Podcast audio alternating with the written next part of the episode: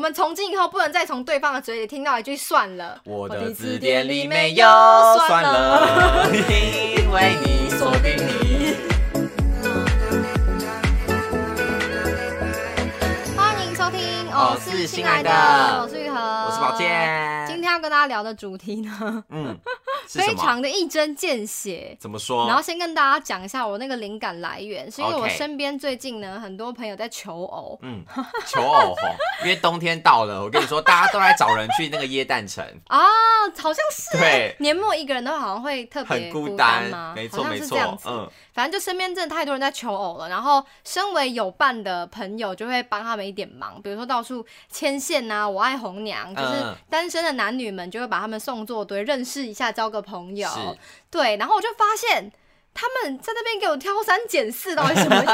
啊？ 比如说，举例来说，可能我的一个朋友 A，他就会挑菜嘛，他就先开出他的菜单，嗯就是我们讲理想型。理想型他。说身高呢没有一七五的我不行哦，没有一七五太矮了不行哦。他自己几公分？如果他自己一百七十三，我觉得 OK。嗯女生啊、女生大概一六四吧那。嗯凭什么要求一七五啊哦他就说 他的菜嘛， ？OK，然后说要长得好看的，嗯，然后长得好看，然后而且要会赚钱，然后学历不能差，然后哈然后叮叮咚咚叮叮咚咚一很堆的，严格哎、我想说也太严格了对啊，吧。比严艺格还严格，而且我觉得他们这种 是什么东西？我觉得他们开的这种理想型的，给我的感觉就是跟嗯我们两个理想型的那个，就是我们对待理想型的态度不太一样。对因为他们讲这个菜单呢，是真的会，比如说，哎，我现在想到一个朋友单身，拿给他看，他就一个开始比对，够不够帅啊，身高有没有到啊，他在做什么工作啊，嗯然后这边抽丝剥茧的，嗯然后就直接给他一个分数，然后就嗯决定要不要认识。然后我觉得说，哦。大家居然这样子挑来挑去的，然后还有另外一个朋友更夸张，就怎样会给他看一张照片，哎、这男的不错，嗯然后他就打枪，他就打枪说，我觉得他的袜子太丑了， 我说什么啊？谁会第一眼看人家袜子啊？我就觉得说，难怪你们销不出去，你们这个是活该，怪不了别人呢、好可就怕是哦！不是说你们多不好，或者说真的没有说。可能你喜欢的人，你一定配不上他，嗯或者说那个条件落差什么，真的没有。只是我觉得看人的第一印象的方式完全不一样。对，然后就给我一个 idea，想说，哎、我觉得我们两个啦，我们两个跟这些人，呃，挑菜的角度跟方法真的完全不一样。但这件事情在我身上其实有很长一段时间的变化，嗯然后就发现说，有一些念头呢，他们是一个很小很小的起心动念，可是会滚雪球越滚越大，然后大到可以改变的人生。嗯，比如说，我就记得我小时候是一个很容易会觉得别人很讨厌的一个小孩，好讨人厌的小孩哦。对对对，就是小学生喜欢玩那个排挤别人的游戏，嗯也不是排挤，就是小圈圈啦。哦就是我们没有那种 squad 的概念，嗯我们就只是说，比如说两个人、三个人一坨，嗯然后另外两个、三个我就不太喜欢他，嗯但是也没有去攻击人家，没有到排挤，但就是自成一个小圈圈，你就会觉得说，哦，那那个小圈圈的人要怎么样、怎么样、怎么样。然后后来就发现说，我认识到一个朋友，他感觉好像那个圣母玛利亚一样，你就可能常跟他抱怨说，哎、那个同学 A 就怎么样、怎么样，好讨厌。然后那个同学就会说，不会啊，可是他可能其他地方很好啊，比如说我觉得他他呃做功课什很么认用真心，做报告很可能上体育课的时候很认真啊，什么什么什么的。嗯，挖掘得到他的优我就点发，现，对我就发现为什么你都看得到他的优点，然后嗯他跟我讲了之后，我就发现说，哦，对，其实这个同学真的是有这些优点，但是为什么我都没有去发现他？嗯，我就开始那时候有一个这个开口，有一个切口，然后年纪越长越大的时候呢，你就会时不时的突然想到这件事情，然后拿出来提醒自己。然后我是在小六吧，小六的时候差不多第一次发现这件事情，嗯然后我觉得我在大概大学期间的时候真正落实它，哇，那你隔了很久哎，就是我觉得差不多及格了 OK 因为这真的是要很长一段时间的练去习。酝酿对对比如说我一开始还是会下意识的觉得这个人整个那里很讨厌，嗯然后你就要动用你的意志力，你就要开始练习。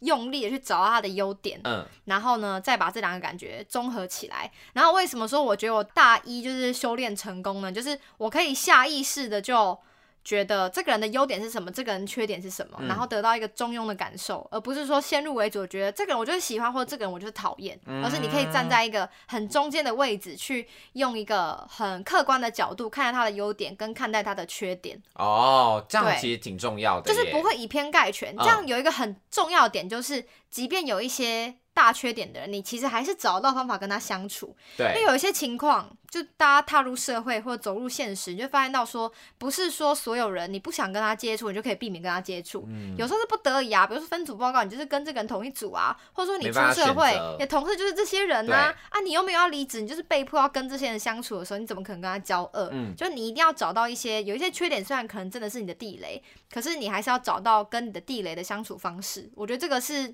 自我生存之道，这不是为了别人，其实是为了自己。对对对对，然后再套用到我朋友的那个择偶身上呢，我就跟他们讲说，哎、其实我觉得我的标准不低，嗯但是我的第一印象的标准很低。就比如嗯说我第一眼觉得这个，哎、o k 那他就 OK，我就愿意跟他讲话，然后嗯交流，然后可能是在讲话的过程中才会开始慢慢下修那个分数。比如 说我们下两个，修，对，比如说我们两个都是第一印象会先给人家八十分起来。对，就是先把八十分放在那里，然后再慢慢看，慢慢看有没有增加或者说删减的地方。嗯，但是呢，我那些单身的朋友们呢，他们就是先给人家二十 分，然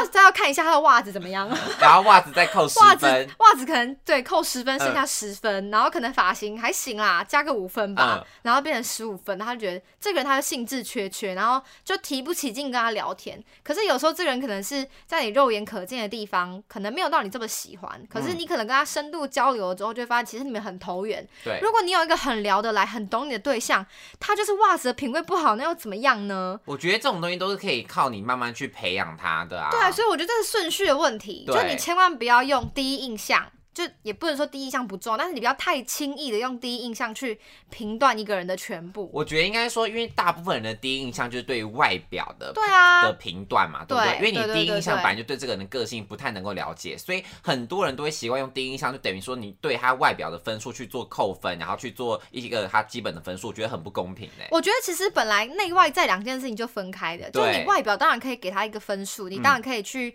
决定他是不是你的菜，可是他外表怎样不影响他的内在啊，对啊所以你还是要给他的内在一个公平的机会去认识他，这对样其实是对你自己好，不是对别人好，你对别人宽容只是其实是给自己更多空间。嗯，像我就觉得我的那个择偶过程中，我就一直不会觉得没办法认识新的人，因为我觉得你身边来来去去的人很多啊，所以你当然会一直有很多的人可以物色，嗯可以去看，可以去认识不同的人。可能很多男生是这样类型的，那样类型的，你就会有很多的视野吧。但是我这些朋友呢，他们就会一直觉得说都没有认识新的人，都没有认识新的人。可是其实事实是你给他看这个人，他说嗯，这个袜子不不要好看，嗯那个发型不好看，啊那个人长得不是我的菜，他根本没有真的去跟人家聊过天，他就是在外形这一关给人家打枪之后就不认识他的内在。可是其实我们要跟一个人细水长流，是内在重于外在的。对所以我觉得两件事情呢，你当然可以说你外貌协会还是那是你自己的喜好，嗯可是我们当然都要给对方的内在一点点机会。对，而且重点是内在是改不了，就因为江山易改，本性难移嘛。每个人的个性，我觉得是天生已经、已经注哎、定好、你的。看我容易讨厌一个人，我从小学改到大一才改掉。对，然后外表其实说实话比较好改很多哎、对你去带他剪个头发，你带他买几双袜子，你带他去怎样怎样置装，就 OK，他就可以变成你喜欢的样子了。哎、我们同学里面有个励志故事，谁就是我们一对朋友，嗯他是学妹学长配，嗯然后学长呢，他算是长得好看，但是太邋，就非常邋哦遢，他就是没有一件白色的衣服是白色 的，可能就哎是呀泛、好恶哦泛黄，然后嗯领子都松掉。嗯然后他的女朋友呢，就他女朋友很很有耐心，嗯就是喜欢上他的个性，他觉得他的个性是好的。对。然后而且那个女生非常爱漂亮哦，对所以他们一开始在一起的时候，大家是有一点觉得，哎，他们走在一起有一点突兀，嗯就感觉这女生是很爱漂亮、很注重外在打扮的。然后那男生虽然不是说长得不好看，但就是比较不修边幅。嗯，那那个女生就是因为她喜欢那个男生的个性，所以跟他在一起。然后后来就慢慢带她去买衣服，她就把她衣柜里面所有的衣服换掉。然后她男朋友后来也变成她可以接受的那个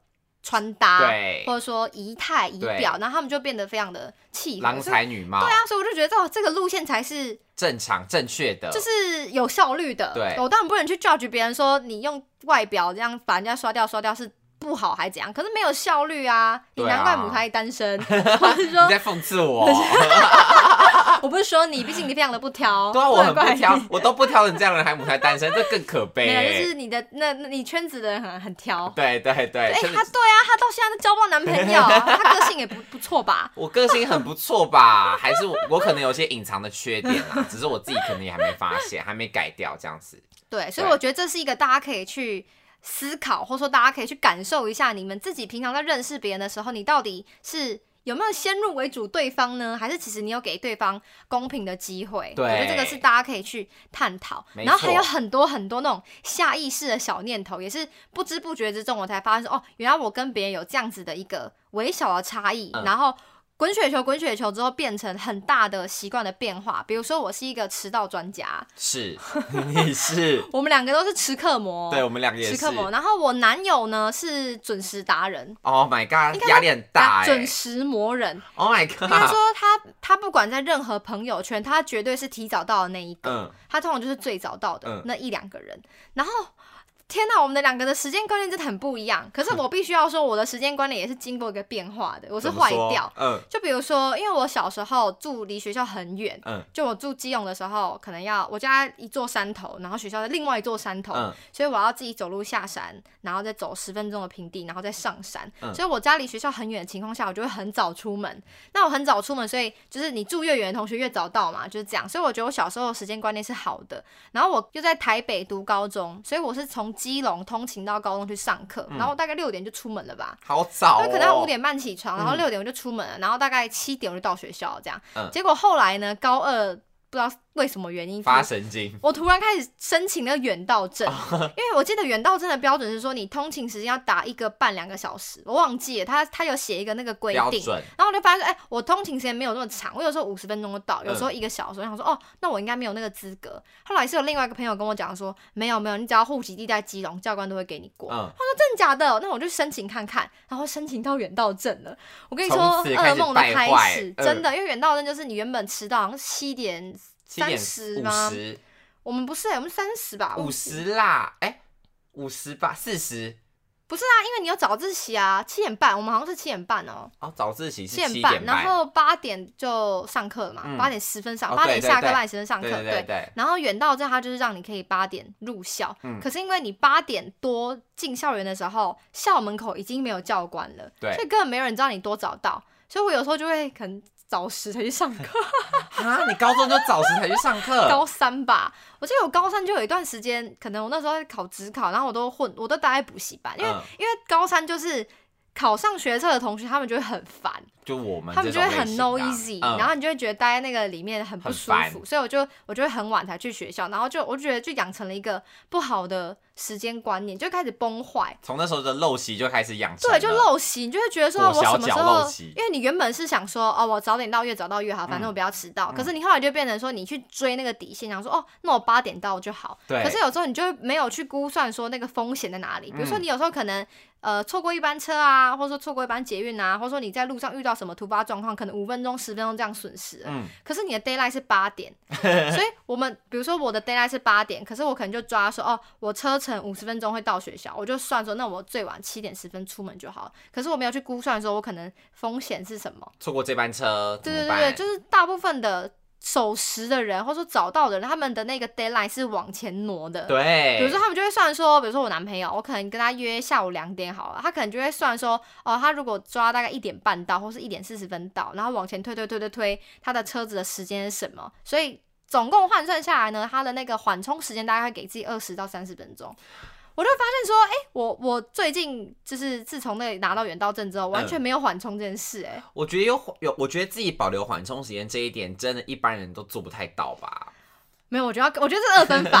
哎这种像我们这种吃客魔，就是我觉得缓冲就是算在迟到时间内。我觉得缓冲就是指约的时间后十五分钟对是缓冲时对间， 对，对我来说缓冲是迟到十五分钟以内约都还约好。两点两点十五分以前是缓冲时间。对对对对我对的对缓冲的意思是这个，对我我的不也是是我不是四十五分到两点，我是两点到两点十五。真的，我的也是哎、对啊，这不是正常的缓冲吗？缓冲的意思不就是这个吗？可是有时候就是无关紧要的事情是无所 谓，可是我发现这种心态会影响到正事。哦，就比如说对有时候正事约两点，然后通常礼貌的时间是一点五十分到嘛对对对，但是他这个就是这个习惯已经影响到我的判断，所以变成说我有时候可能就变成压线到，虽然我还是算是准时，可是就觉得那个过程让人很不舒服。因为你会很紧张，对，你会很紧张、很匆忙，然后赶 路，然后而且你就会变得很不从容。比如说搭捷运，然后可能要转三站，然后其实你可能本来就你本来有一个可以只转一站的那个嗯选项，嗯你只有换一趟车的选项，但你就为了要争那个两分钟，争那个三分钟、 对四分钟，然后去在那边疯狂的奔跑啊，没错，例然如后什么赶捷中运校新生啊，换橘线，然后东之门再类换的红线。或者是你就发现说哦，计程车快五分钟，你就决定要搭计程车。哎、真的，我发现今年度我搭建车真的搭得好凶哦。我也是，我觉得好像把我过去二十四年没搭到，今年全部补回来。因为你有时候，候差那五分钟、十分钟，你就会觉得说哦，因为我已经迟到了，所以这对五分钟、十分钟很贵。对，可是你再换另外一个角度，就会觉得说，比如说计程车一趟三百块，我就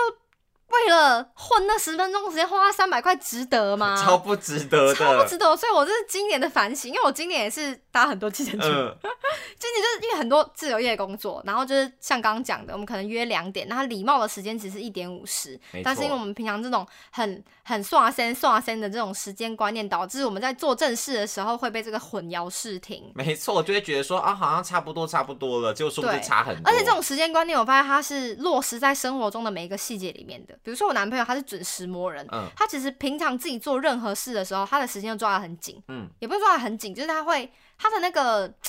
规范很明确。比嗯如说他现在要花一个小时做这件事情，嗯他就会花一个小时做这件事情。但我觉得我们可能自由过了头，有时候我们讲说， 哦，这里这个 p o c k e t 比如说这个 podcast 可能一个小时剪完，可是我们说剪到忘我，就是剪了两三个小时过去，就想说我想要把它剪好啊，对，可这就是我们没有把那个时间奉为圭臬。我觉得是因为我们的工作内容不一样，因为我们的工作就是可以精益求精的类型，不像有的工作就是你做到满就是那样。嗯你做可能工程什么的那种，就对是理科的东西，你就是有个正确答案、正确解法，啊，做完就做完，做完就做完。可是我们的是可能你还可以精修，影片可以再把它多加几个特效，啊你可以多干嘛的。因为没有标准答案。对，你就会觉得说好像可以做得更好，那时间就会一而再再而三的往后延。对，就变成说有时候我们的一些原则跟坚持是远远放在时间观念前面。对然后在创作上，当然如果我们时间没有去。就是危害到别人、影响到别人的话是无所谓，可是这个时间观念呢，就是被我们运用到其他时间上面。就很糟。对啊，就真的很不行。我就只有在，因为我也是一一如往常的，就是很迟容易迟到的人。然后是对我当兵之后我有调整回来一点，哦但现在又有点要又叫做哇，这对个啊，再见，而且我们这种时间观念是连日常生活作息都很糟糕，比如对说大家就很多人他们可能回家就马上洗澡，或者十点就洗澡，十一点就洗澡，可是我就会拖到很晚才去做那些睡前该做的事情。对啊，我们真的是哦，好糟糕 哦，我我我明年的 goal list，就是让自己要改掉这早件事情早因为早我一开睡始决定要矫正时间观念的时候，我没有发现这件事情是连贯的，嗯我就想说，那我就是出门的时候呢，时间要多抓一点。可是后来发现这些小习惯是落实在生活中的每一个细节里面，嗯所以我要修正这个这个就是谬误，修正这个理解的误差。所以我明年开始呢，你现在讲来，马上让观众、听明众年朋友开们始一起。呢，我要洗脑自己，把我的嗯时间观念变成赵伟的形状。我要慢哦 OK 慢慢跟他学习啊，他有很多那种生活中的小细节，比如说他抓十点要去洗澡，他就十点一定会去洗澡。有时候就会觉得说啊啊，如果我反正都是十十一二点、十二点才要睡，或是一点才要睡，我十二点去洗澡 OK 啊。嗯但是如果我十二点才去洗澡，我就摸摸摸摸，就可能两三点才去睡觉。对或者是你有时候可能讲说哦，我现在一两点去洗澡啊，三四点睡还好啊。那、你有时候摸摸摸摸哦，怎么三点了？怎么天洗亮个澡了，五点嗯出来天又亮了，嗯，就是就是对一个拖一个，一个拖一个。好所以我觉得明年要改掉这个大大的坏习惯。 ，OK，还有其他的小念头呢，是我最近看电影的启发。我最近去看了一部电影叫《我心我行嗯》，，是许芳宜，你知道吗？我知道许，芳宜是一个台湾最伟大的现代舞者，嗯，她出了一个纪录片，然后监制是侯孝贤。哦，然后那个很好看，但我觉得如果你是非广电科班或是非影视学类的人，看了会略吃力。嗯但是如果你是广电系的呢，或者说你是看电影的人，你看了会很爽，嗯因为那是侯孝贤监制，然后它是一个微纪录片的方式，所以它其实有两条故事线在进行，然后虚实虚实的，但是又把它拿捏得很漂亮。嗯，然后在观影上是这样的体验，可是，在故事上面呢，就是我当然会很好奇说像许芳宜这样子的一个，就是世界顶尖级的人物，他在做一件事情的时候，他的心态面是什么，嗯对不对？这就其实像成功学，像我们这个年纪，常常会去想要去看别人说，哦，那些成功的人啊，他们分享什么样的经验，他们过去是走过什么样子的路，我们会希望知道人家的过去是怎么过来的，因为像我们看那种 TED 的演讲，嗯那种感觉，就会对这个感兴趣。可是我越看就越发现，他坚持的东西其实很单纯，他坚持什么？他的坚持就是不要放弃， Never give up。就是不要说不要对自己说算了，哦，他是在任何一件事情都不会对自己说算了。哦，不啊要轻易的饶过自己。对，然后饶过自己的标准是什么呢？就是他每一个今天都要比昨天的自己更好。 Oh my god！所以如果你今天可能做一件事情达不到昨天的标准的时候，你不能说算了。嗯，他每一天都是这样过度过，他就是这么简单的一个准则，但是他就是坚持了一辈子，所以他可以越来越好，越来越好，因为他每一天都知道我今天的自己比昨天的自己更好，所以他每一天都很扎实在进步，就是来自一个这么这么小的念头，就是不要对自己说算了，然后跟每一天的自己都要比昨天的自己进步，好难哦。就虽是然简单的念头，可是很难执行。就是哎会越微小的念头，其实它是需要越大的意志力去支撑，嗯，可是，可是你用脑袋去想的话，就觉得说，就相对来说是一件单纯的事情。嗯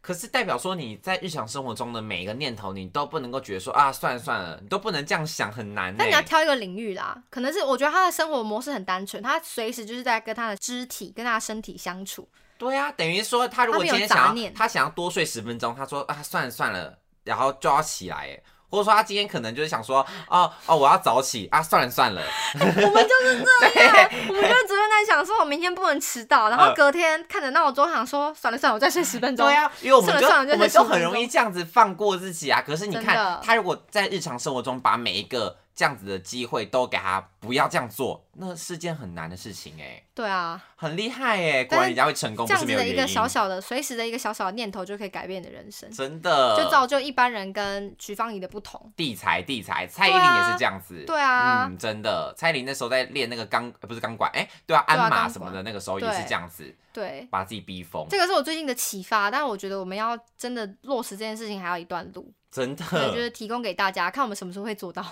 可能现在学，可能六七年后我吧觉得。要慢慢来啊，这种事情就是，如果你一开始就是一颗马铃薯，当然是不能矫枉过正，因为你有用力过猛，它会反弹呐、对，对，你就会反而就想算了算了， 就是更大 声的我算跟了你讲，算会了。真的会这样。 就是当你努力一件事情，努力一阵子之后，发现哎、看不到成效，你就觉得说好嗯算啦、反正我现在在我在做那么努力也没屁用，那我还不如都不要好了，对，就很容易马上就打回原形哎的，这再就更是过猛。我们每一年都会做那种类似那种年度目标之类的主题。我没今年错又有一个学习了，什么？我之前的学习就是说，比如说我的那个，比如说戒饮料好了，戒饮料我的理想就是我觉得一个礼拜一杯就够了。 OK 可是如果你一开始把目标定在一个礼拜一 杯，你绝对会反弹，你就会觉得很痛苦，你对，就很痛苦，很想喝。可是一个如礼拜一果杯啊太惨了啦。然后可是我就想说，我后来的一个学习，中间一段时间的学习就是你要把目标定宽，嗯然后定宽之后，你反而会觉得有那个成就感，然后成就感有时候反而可以 push 你往更好的地方去，比如说对你就定说一个礼拜。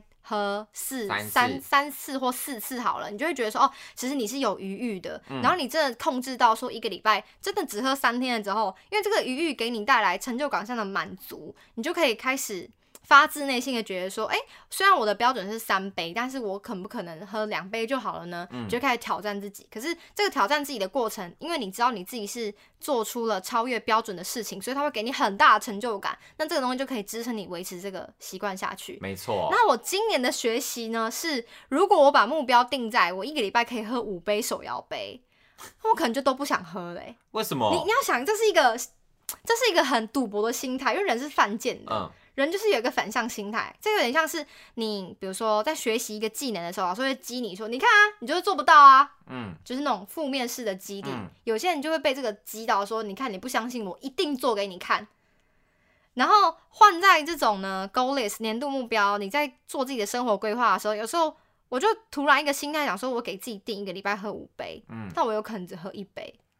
这不对因为吧？没有我，我明年要做，好怪哦我明年要做这个实验。我觉得这时间不对，我觉得应该是要定三或四杯。没有因为我的话，我可能就要定个说好一个礼拜喝三杯，那我可能就今天礼拜一，我想说好，我要把扣打留到之后，那你可能就慢慢发现，哎、这个礼拜因为你一直想着把扣打留到之后，就殊不知搞不好你的扣打一直都没有用。嗯嗯嗯，我可能是这种类型的啦，就我觉得这个两种个性的脉络不一样，嗯我讲一下我的脉络是什么，因为我这个是在我脑袋里面先想象过，就是如果我把一个礼拜的目标定在五杯，我在做这件事情的时候，比如说我啊、我现在想喝饮料，然后我就会想，哎、我这礼拜的目标是喝五杯，然后一杯都没喝，我就会开始觉得 ridiculous，为什么一个礼拜喝五杯手摇杯这么逾矩的事情还变成我的底线呐、嗯，太扯了吧，不喝了。你好怪我哦、我的个性有啊可能有可能是这 样，你的个性好怪哦、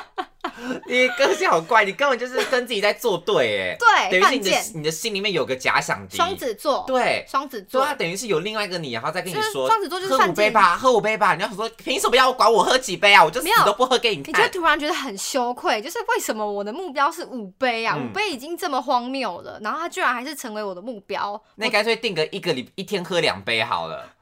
一周喝十四杯，那这样更荒谬哎、我觉得我把这个目 标修成五了之后，反而我那个羞耻心大嗯作。就是对 清 出，就反而就反而就不想喝了，有一点这种感觉，哦，我有点懂反胃了感。有点反骨感吧。对对对对对，嗯就是这种两种不同的个性给大家参考一下 OK 这个是我明年会拿来实验的一个方法。年度目标。对我明年年度目标会用这种方式来做做看，实验看效果怎么样，再跟大家讲好，。没问题。然后再来最后一个小念头呢，是我今年的学习 怎么说？叫纵欲过度。纵欲过度。 可你男友不在台湾呢、哦对啊，我跟你说，就像时间观念，还有那种什么欣赏人、讨厌的方式嗯，纵欲、这个欲望呢，也是漫天盖地的，是来自你生活中各种小细节。没错然。后我一直以来都觉得我自己是一个节制的人，我自己是一个自律的人，嗯我不会被就是那种原始的欲望操控。嗯什么叫原始的欲望呢？就是比如说我现在想要吃东西，我就一定要吃东西；或者说我现在讲话，我我现在想要讲话，我就一定要讲话。嗯然后或者什么，就是你知道文明的像小学生嗯文，明的人类会有文明的控制自己的方式，这个叫社会化嘛。但我今年发现，就是前阵子我们收到那个电费的账单，然后发现我们冷气吹 到五千多块，我觉得天哪！然后这件事情对我来说很晴天霹雳的原因，不是因为电费五千多块很贵，而是我。在我往年都觉得那些会把电费吹爆的人都是猴子，就是你你热就一定要吹冷气吗？你不能让自己流一点汗吗？嗯就是你把冷气费吹到五千多块啊，一度电六一度电六块那个 range 到底是怎么回事啊？嗯，我觉得这些人是猴子，就是他们不懂得跟自己的欲望打架。和平共处，啊呃嗯就是他们会去贴合这个东西。嗯我说，那你跟猴子有什么两样？你就是原始人呐、啊你热了就拿起遥控器要逼按要把它按打开，嗯然后热了就下修下修下修。可是其实你一直去把这个冷气调低，它其实会影响到你的那个体温调节，你只会变得越来越怕热，所以这件事情是没有效率的。是然后我就发现，你今年， 你今年变成你口中的猴子了。You are monkey。我今年变成了猴子哎，我就开始发现我可能变得纵欲过度。嗯，比如说我想喝饮料，我就狂喝饮料，因为今年我真的下半年喝了很多饮料，的原因是因为赵伟不在台湾。因为他今年会管你是不是？赵伟是一个很自律的人，嗯他就会管我，只要跟他见面，他就会说你不要一直喝饮料，或者说他会问说你这礼拜要喝了几杯饮料，哦你昨天有喝饮料吗？你今天有喝饮料吗？嗯，然后可能在他的那个那个管制之下呢，我就会比较有那个自制的能力。嗯但我今年就是非常的纵欲，我想吃什么不健康的东西我都吃，我想喝什么都 喝，然后我想吹冷气我就吹，但我完全没发现哦，直到收到电费账单的那一刻，我就发现当哦，头棒喝。我开始纵欲了。嗯，我可能就是就是怎么讲，就是你的生活达到一个。嗯、你那个松紧带啊，松到一个程度之后，它就会开始烂掉。对，因为可能一开始，比如学生时期很穷，你就是没有办法想吃什么就吃，你要考量到预算问题。没错可是。现在可能因为自己开赚始赚钱了。然后可能也存了一段时间的钱，你开始有一点存款，你就会觉得比较安全感。嗯，你对自己的生活有安全感之后，就开始放心，开对始。放心就开始松懈，想要对自己 好。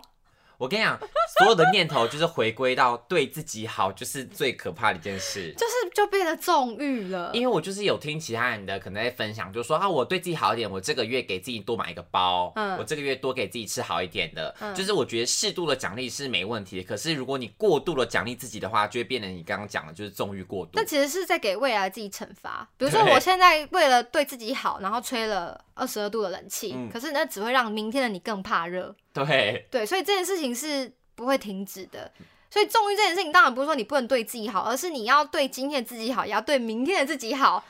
就是你，你如果做这件事情只会对今天的自己好，但明天的自己会更更痛苦痛的苦话，那这件事情就是对你不好。对，所以就回推到刚刚那个许芳宜的念头嘛，就是说你对生对活对中对不能够对一对直说对对算了。对对对对你对看，对因对。为你开冷气就说啊，算了算了，我继续开下去啊。对啊，算了算了算了，电费对啊缴下去，算了算了算了算了。所以真的是不要对自己 那真么好。的真的适度的对自己放宽容，我觉得 OK。可是你不要天天都觉得自己要当自己的公主。你要想一下，这个这件事情对明天的你会造成什么影响？对是后天的你会造成什么影响？对五年后、十年的你会造成什么影响？然后你要嗯把这些东西都整合在一起考虑，这样才是一个文明的人类，而不是 monkey。是哎、我觉得其实今天讲的这种改变人生的小念头啊，每个都回归到，就是说像刚刚讲到那个，就是你不要对自己那么的放纵，因为你看像我们那个时间观念，其实说到底嗯也是对自己放纵的也原因，啊是一个算了算了算了算了，对，就觉得说啊，没关系啊，我今天是啊，算了，我先放着哈，片不要今天剪完好了，那就等于是你明天要加倍来努力工作。从今以后我的字典里没有算了，我我的的字字典典里里没没有有算算了了，因为你锁定你因， 真的真的不能算真的了，好欸不好？好，打勾 OK，我勾。们两个打勾勾。好，我们从今以后不能再从对方的嘴里听到一句算 了。其实我本来就不太常讲算了、哎，我都说好烦哦、啊，我不会讲算了。好像也还好哎、我觉得没有算了，好像不太会从我们的口中讲出来，但是会在我们的心里面根深蒂固的种下种子。我们每一次都说啊，好啦好啦，其实好啦，就是有个算了在那个里面，慢慢的在种它那个揠揠苗助长中，哦、就是对埋下算了的种子。对，。没错，然后就帮它浇水浇水，它就不小心长大，长成一棵大树。没错，然后我有们点就在豌豆我们公就在主树下里面乘凉，然后烂掉，是好可怕哦，好可怕哦！我们要努力，好不好？真的，真。的，以上呢就是我们最近的那个人生的学习，提供给大家。我觉得年末真的好适合聊这种话题哦，因为年末就是可以感觉可以温故知新啊、年末就是一个大检讨对。的一个很感性的一个氛没围，错然后天气冷冷的，走在街道，觉得自己很很孤单、很失败单身公害，之类。但我觉得，如果你有这种负面的情绪，你只要找到一个开口之后，都会变得很舒服。是好，我们要一起努力，好不 好？我们继续努力，二零二三年展望展望未来， 是的，只会做吃好一事票，没只错，属于你，只子瑜的那个，对， 只属于你。嗯我们要选里长是不是我？们要选里长，里 长 l a d y l a d y 谢谢大家收听今天的节目，我是新来的，每周四更新陪你聊天，YouTube 不定期直播，想发我们任何资讯可以追踪我们 IG。喜欢今天的节目，也不要忘记给我们加五星好评哦，下礼拜见，拜拜，小屁。